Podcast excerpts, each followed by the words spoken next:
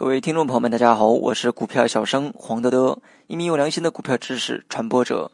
今天我们主要讲的内容是波段操作的五大诀窍。首先来讲第一个，坚持从成交量、换手率、趋势线三个方面全心研究。短期股价急速上涨到百分之三十以上，特别是翻倍股，成交量激增，换手率连续超过百分之十五，量增价平且跌破五到十日平均线，应该做好战略性减仓准备。如果没有跌破三十日线，或者是快速缩量跌破三十日线后，日 K 线收出反击的长阳线，并又重新上涨站稳三十日线的话，可以考虑重新接回筹码。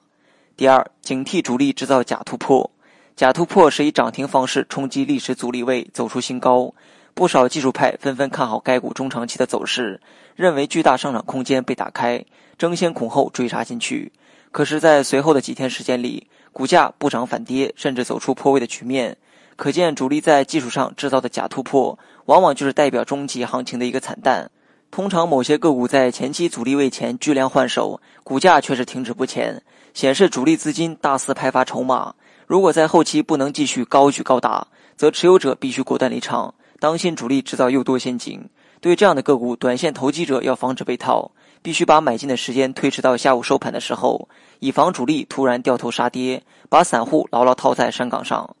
第三，长期下跌后的反弹过程中，每次反弹都是卖点。股价长期下跌后会出现阶段性的反弹，而反弹到趋势线的时候，往往又会选择回调，说明长期趋势线的压力不小，同时也显示主力做多意愿的不坚决，应该选择波段卖出。一般来讲，三十、六十日、半年线和年线的压力都比较大，很可能成为阶段性顶部。如果这些阻力位被有效突破，则应该反手做多。第四，跌破重要平台时，暂时出局观望。日线图上留下十分突然的巨大阴线，并跌破重要平台时，不管第二天是否有反弹，都应该减仓处理。雪崩式下跌的股票什么时候出来都是对的。大势持续下跌中，手中持有的股票不跌或者是微跌，那么一定要打起精神来，不要太过侥幸，先出来为好。像此类股票总是有补跌的时候，即使未来股票出现恢复性上涨，前期重要的支撑线都会成为短期反弹的阻力位，也能够成为中级反弹行情的阶段性顶部。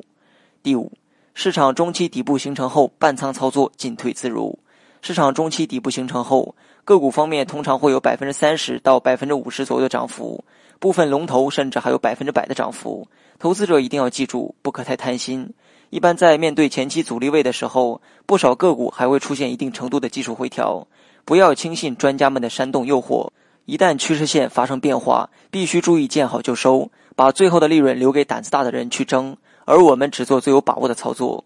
好了，本期节目就到这里，详细内容你也可以在节目下方查看文字稿件。